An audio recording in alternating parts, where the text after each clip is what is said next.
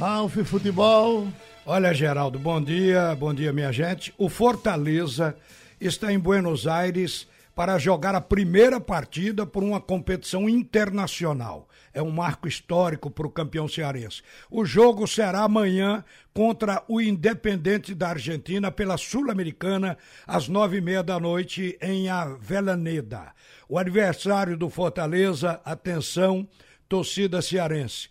O adversário do Fortaleza é o Independente, é o maior campeão da Libertadores.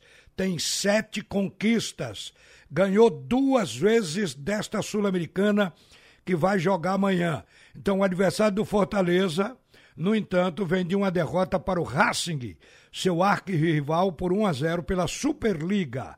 O treinador do Independente é o argentino Lucas Pucineri, ídolo do time como jogador. Então o Ceará está na maior festa, porque é a primeira participação do Fortaleza. Eu acho isso absolutamente correto, valorizar as competições internacionais. Minha gente, o Santa Cruz derrotou o Salgueiro ontem por 2 a 1. No Campeonato Pernambucano segue 100%. Atualmente é o líder com 12 pontos e tem um jogo a menos. O tricolor usou o time titular até Bileu, que tinha ficado fora, entrou no intervalo e o Santa no segundo tempo jogou completo.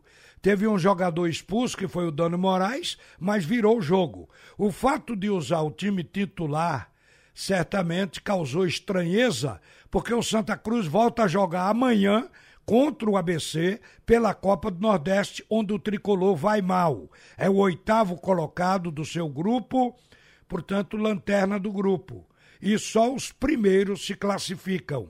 Agora, vocês sabem que o treinador também vinha pressionando a diretoria por falta de reforço. Ontem ele resolveu jogar flores, mudou a conversa. Vamos ouvir o Itamar Chuli. Eu vejo que a equipe foi muito comprometida dentro, dentro do jogo ao longo dos 90 minutos. Teve muita determinação, muita concentração, porque nós tomamos um gol muito cedo, né? E aí você ter que virar esse placar, né? E, e, e a pressão a, a torcida exerce, né?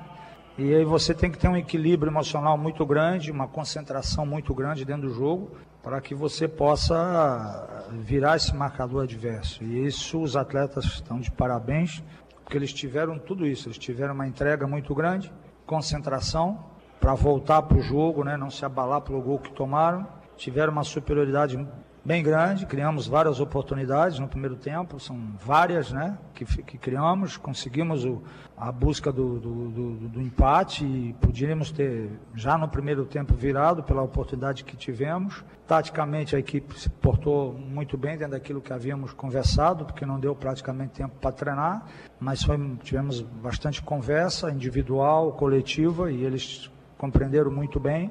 E depois, no segundo tempo, a equipe também voltou pressionando, buscando o gol, fizemos o segundo gol, tivemos a oportunidade de fazer o terceiro. E é lógico, com a expulsão do Dani, é, a gente teve que recompor as, as, as linhas numa marcação e o adversário, claro que com um a mais sempre tenta né, vir mais para cima, e, mas a gente conseguiu é, marcarmos também com uma competência muito grande, mesmo assim, ainda termos oportunidade de, de fazer o terceiro gol. E da onde eu estava, achei o primeiro gol deles falta no, no, no Tote, né, que o juiz não deu. Da onde eu estava, essa é a minha opinião, né, achei que falta. Vocês que estavam vendo o jogo de cima podem ter uma noção melhor.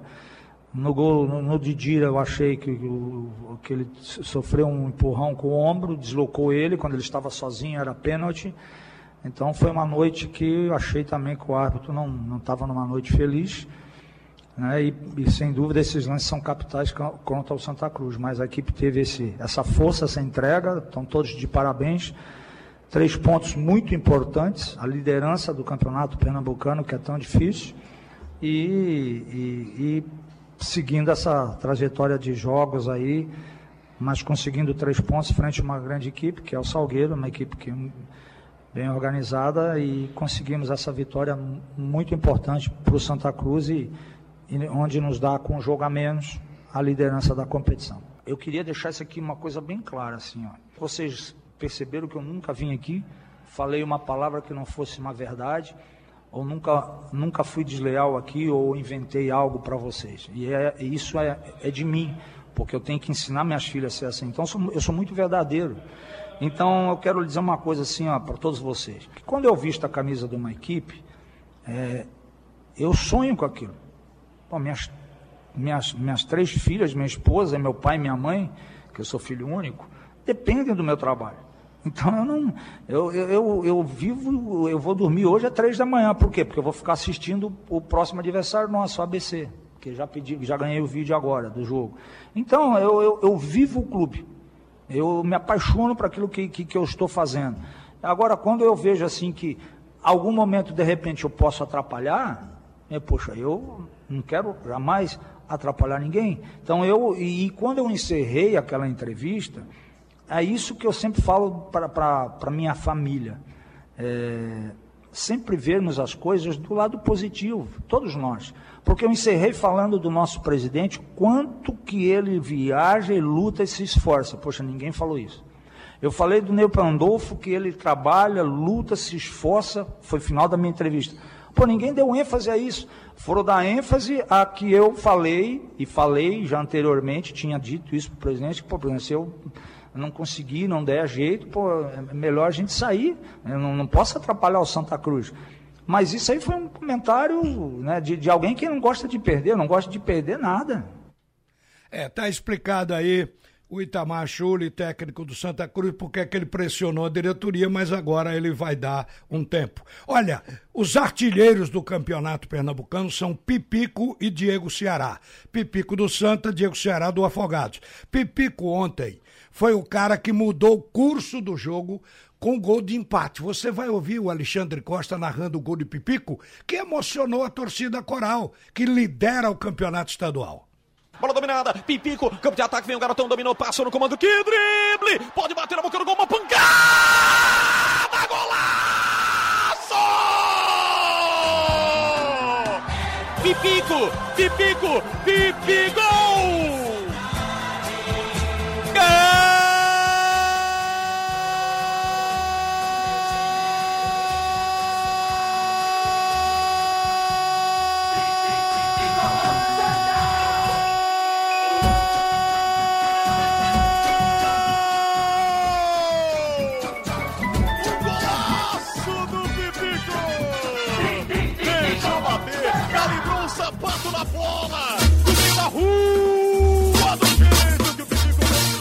Gente, hoje tem pela Copa do Brasil Toledo e Náutico, é nove e meia da noite, e tem também Brusque Esporte às sete e quinze da noite. Primeiro Brusque Esporte, depois Toledo e Náutico. Todos acompanhados pelo Escrete de Ouro.